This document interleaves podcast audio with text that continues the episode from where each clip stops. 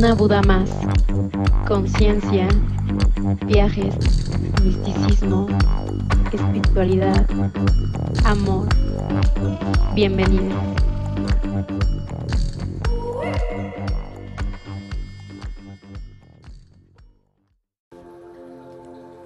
Hola, criatura hermosa. Muy bienvenidos a este podcast en el que hablaremos acerca de la recaída. Pero para empezar este tema, quisiera decirte que yo no estoy promoviendo ningún tipo de religión ni ningún tipo de credo, solamente hablo acerca de la espiritualidad y toma lo que te vibre y lo que no, solo déjalo pasar.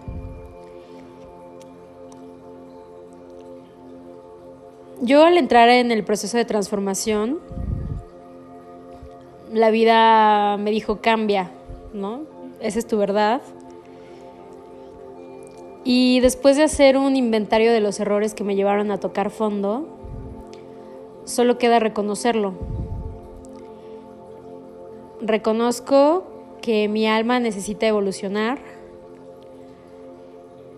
y que enfrento una realidad distinta lejos de las adicciones o cualquier muleta.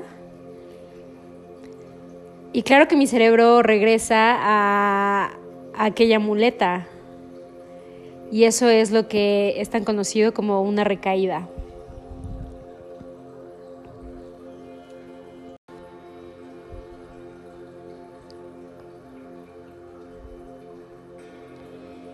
El término recaída significa la reaparición de una enfermedad o de los signos y síntomas de una enfermedad después de un periodo de mejora.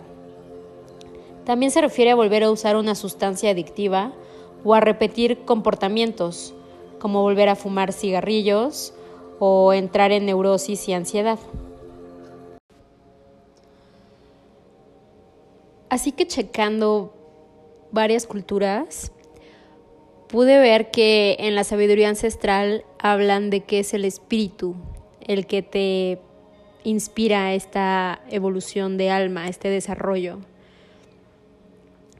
Entonces, a la recaída le podemos llamar las tentaciones, ¿no? Que nos llevan los siete pecados capitales, por así decirlo, que son siete demonios.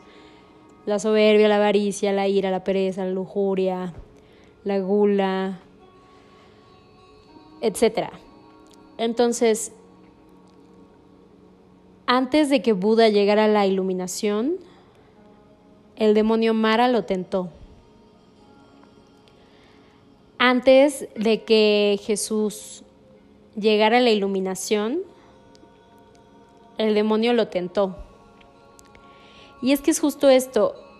Por ejemplo, Jesús a mí me encanta porque es una persona real, de la que hablaron muchas personas reales y está en un libro escrito. Pero imagínate Jesús, que sabía que ya los romanos lo odiaban, los judíos lo odiaban, eh, nadie entendía claro el mensaje, como que sí, pero como, como que ya despertaba la gente, pero como que se dormía, se enojaba, pero les enseñaba con el ejemplo y tenía seguidores.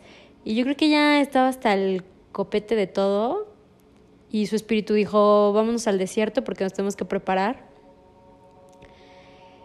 Se va al desierto, ayuna y el demonio empieza. Si tú eres el Hijo de Dios, haz estas piedras panes, ¿no? Y entonces ahí es cuando Él nos da la clave. en serio que suena súper cristiana y así. Pero hablo de la fe, del espíritu, ¿no? Y entonces él le contesta finamente, no solo de pan vive el hombre, sino de toda palabra que sale de la boca de Dios. Entonces, como alineándose bien hacia la conciencia, ¿no? Al, yo sé que ahorita puedo comer, pero no lo voy a hacer porque estoy haciendo otro trabajo. Y es justo eso, yo sé que ahorita me puedo achacalar y entrar en neurosis o en cualquier emoción negativa y comerme esa sopa, pero no lo hago. ¿no? Me voy hacia la luz. Y en esta luz, pues yo igual, ¿no? Estoy, yo sé que puedo dormirme, echarme una copa y no pasa nada, más que seguir dormida y no estar alineada a la luz, ¿sabes? Eso es lo que vuelve a una recaída grave. Así que en la cultura egipcia hablaban de un mito muy interesante que es que todas las noches el dios Ra, el dios solar, se vuelve Osiris para poder bajar al inframundo, que es la oscuridad de la noche. Osiris es un dios lunar. Y casualmente también al iniciar este proceso está el dios Seth, que es el dios del desierto, de la infertilidad, ¿no? de estos lugares donde todo está oscuro y solamente tu inconsciente y la fe te pueden sacar de ahí. Esto se llama el camino del Duat. El Duat es el inframundo. Y todas las noches sale Ra a enfrentarse al inframundo por 12 horas. Y queda la fe de que siempre habrá un nuevo amanecer, ¿no? Ra otra vez brillará.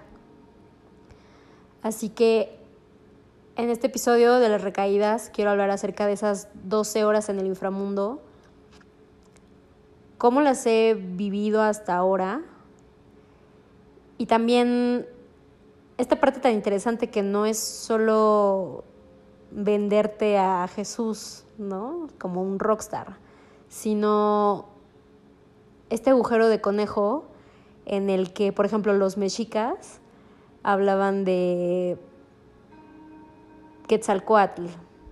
Quetzalcoatl igual era guiado hacia el oeste y oscurecía y se tenía que enfrentar a la batalla, ¿no?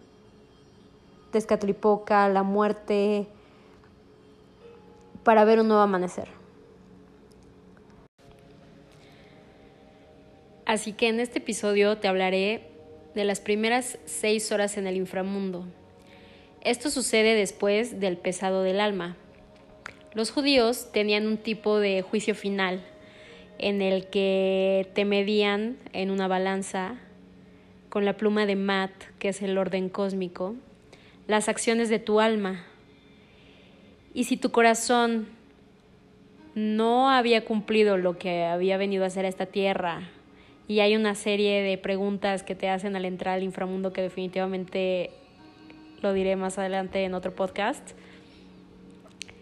eras devorado por el monstruo Amit, cuerpo de hipopótamo león y cabeza de cocodrilo. Pero si mostrabas que estaba en balance tu corazón, podías acceder a estas 12 horas en el inframundo.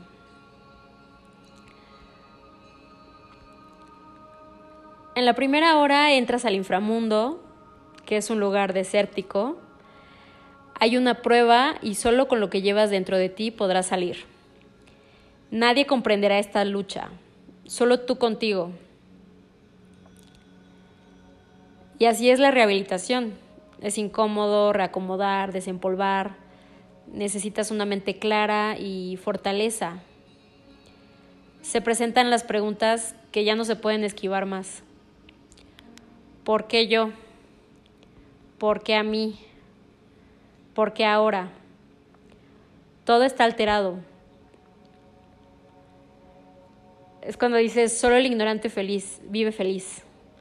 ¿Por qué no me quedé ignorante? O hacer como que te duermes, pero sabes bien que ya estás en la oscuridad y solo queda aceptarla. En la segunda hora comprendes que esto es un ciclo más y que no estás solo. Hay un poder superior contigo que te cuida. Llámalo familia, llámalo amigo, llámalo planta, llámalo meteo, gran espíritu, como tú quieras. No puedes controlar este proceso y tampoco debes resistirte, si no la sufres más y te quedas ahí clavado un rato. Entonces ni controlas ni resistes. Solamente tienes fe.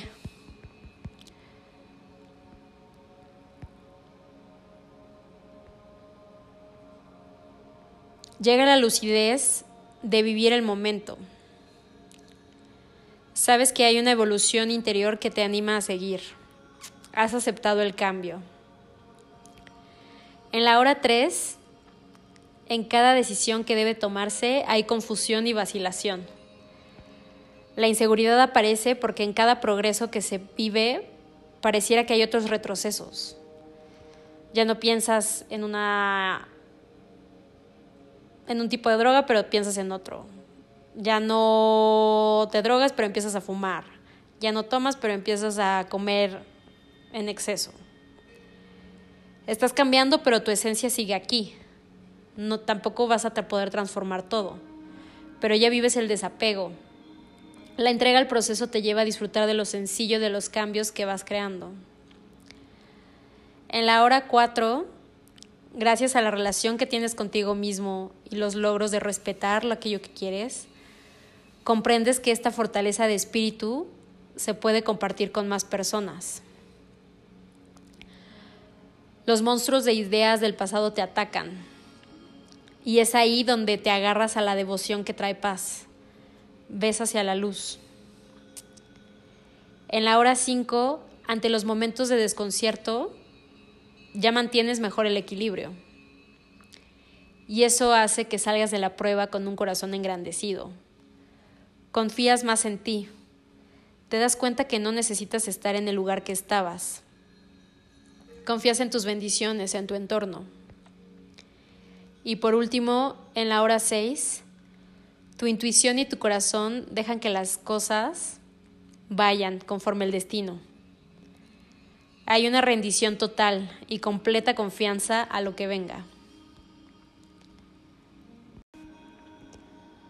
Dice el chamanismo que primero hay que descender al mundo de los espíritus para pedir por la persona y sanar ese cuerpo.